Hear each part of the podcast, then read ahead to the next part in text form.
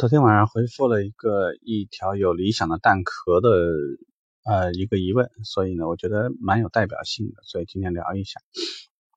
他聊的话题大抵是从售后呢要往销售转岗，呃，会有一些担忧，不不仅仅是之前的机构会不会担心你是在我这学不到东西呢？是我对你不够好呢？是现在哪有问题？团队氛围有问题吗？为什么你要转岗？那对新的机构，他会有什么样的疑问？他会去想这个人靠不靠谱？是不是看什么东西的话呢，都是三分钟热情？有没有可能到我这儿转两天呢？以后又想着到别的地方去，然后给我又留下一个不好的名声？这个里头呢，真的有很多问题。因为转岗的原因，其实从我们自己来讲，有几个原因呢？一方面，团队氛围我不喜欢，就这个里面，呃，无论是售后呢，有些兄弟们喜欢，比如说喝喝酒啊。或者呢，销售有些团队喜欢经常去吃个饭，呃，去酒吧或者去唱个歌，或者就是说我的性格和这个团队目前的这种文化氛围整体来讲有一点点不太好。另外一方面呢，是这个老大不值得跟，这也是其中的一个原因。这个就像我们之前为什么做几期节目，说我教你怎么去看你的主管大概是什么样的风格，包括呢，我去教你怎么去看一下你的销售经理有料还是没有料。是哪种风格？这个都是一些类似的，就是说，有可能你看了一下以后，你就发现，也许钱没有问题，但是呢，跟这老大学不到东西，有可能半年以后或者一年以后，空空手就离开了，或者去到其他地方去，就觉得不值得，不如说呢，内部调岗，重新找一个机会。毕竟讲了，现在销售和售后的这个边界啊，已经有一点点模糊了，意思就是以前呢，大家各自为战，互不干扰。啊，井水不犯河水。但是现在讲这个互相实际上都离不开。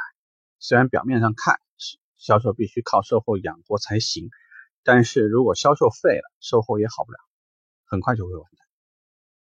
那给到蛋壳的建议呢，同样是像给到你们的建议一样，一个要学会感恩。你不管在哪儿，总归有人要为你负责，总归为有人要为你扛点事情，总归你犯了错的时候呢，要有人为你写。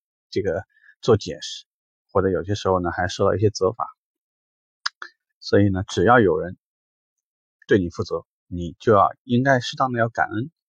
接下来说，如果是我们有一些调岗的想法，因为人呢分两个大类别，一个是业务类的，一个是事务类。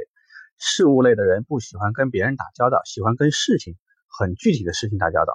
你看，比如一个库管。不需要跟你滔滔不绝，当然他只要把自己的事儿干好就行。财务不需要特别特别灵活，只要他账不要出问题就行。行政的话不需要每天跟你们嘻嘻哈哈，他只要工资没发错，所有日常的你要吃饭呐，要采购任何东西啊，没有出差错，首先对他来讲，他就是一个很满意、很合格的。但业务类的人，你就得很喜欢跟别人打交道，否则你就会觉得每天度日如年。那么转回来说，就这个道理。你如果是现在因为你的性格和目前的岗位有一些不合适，呃，你可以适当的表达，我想多学点东西，或者我发现我的性格呢，在这个岗位的这个适应度啊不是特别好，所以我想呢，尝试着就是做一些变化，但是要明确的去说，可能我之前对之前的机构团队领导并没有任何问题，哪怕这是场面话，也一定是这么说。因为任何时候都不要在任何场合轻易的去批评你的主管或者你的领导，因为你的下一任的领导他会去想，也许之后被屌的那个人，或者在很多时候被当做笑话的人就是自己。所以，如果出现这种情况，你觉得有人愿意接你吗？对吧？如果你的主管经常可能之前的主管还被你投诉，那你觉得之后的那个人教你的时候，会不会也会有些这样的？所以中国的人情世故呢，反而就像一种潜规则，潜在的呢，它在约束着大家的行为，或者是在很多方方面面的时候呢，会给到你一些这种很隐性的一些呃限定啊。就所以就是说，如果你要做这个岗位的调整，不管你是从业务类走向事务类，还是目前从事务类的工作走向了业务类，都一定要遵循这个以下的几个原则。我们刚刚讲了。